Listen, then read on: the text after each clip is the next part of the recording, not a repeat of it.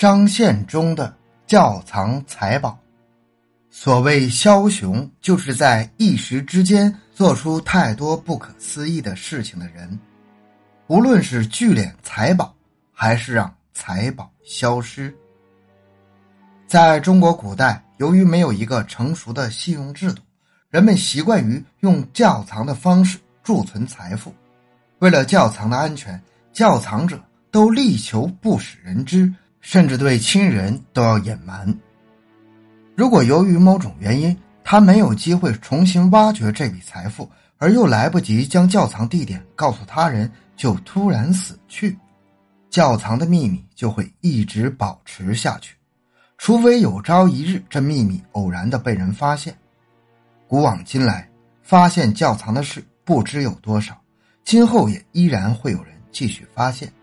明末农民起义军领袖张献忠东征西战，最后在四川建立大顺政权，可是不久即被清王朝所灭。据传张献忠战败之前，将其亿万金银采取窖藏办法埋于四川，以备东山再起。但随着张献忠的战死，这个秘密也就一直没有被揭开。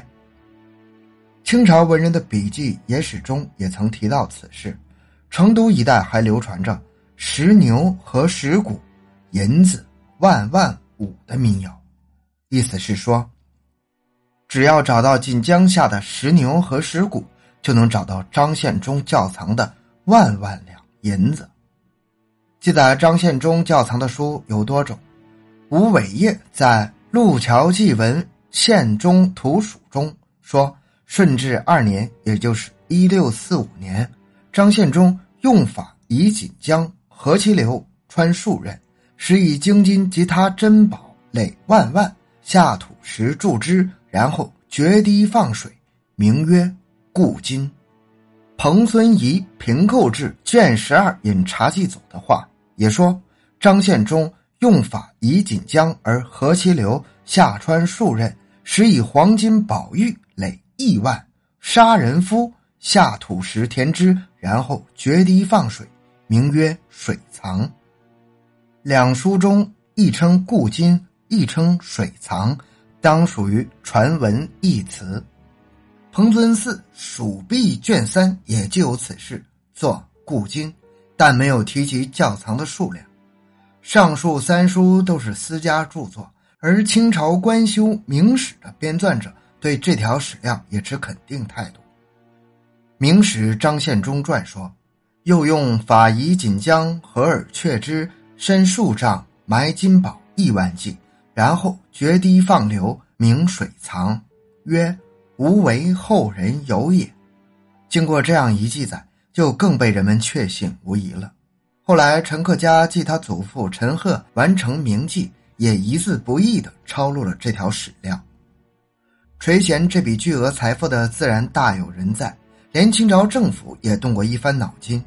据《清文宗实录》卷八十九中记载，道光十八年，也就是一八三八年，清政府曾派某道员到锦江实地勘察，因找不到窖藏的确切地点而终止。咸丰三年，也就是一八五三年，翰林院编修陈太初又旧事重提，由吏部尚书等代奏。呈请寻找这笔财宝，他说亲眼看到彭山、眉山居民捞到张献忠遗弃的银子，其色黑暗。听说曾经查出龟棺尚存藩库，有案可核，以此来证明张献忠窖藏之事并非子虚乌有。当时正值太平天国起义高潮，清政府财政困难，咸丰皇帝于是动了心。命成都将军格瑞按照所呈备情形悉心访查，是否能知其处，设法捞掘，博采舆论，酌量筹办。但费尽心机，最终还是没能找到。几百年来，尽管不少人垂涎这笔巨宝，但都劳而无功。看来这笔财富又是一个新的天朝国库之谜了。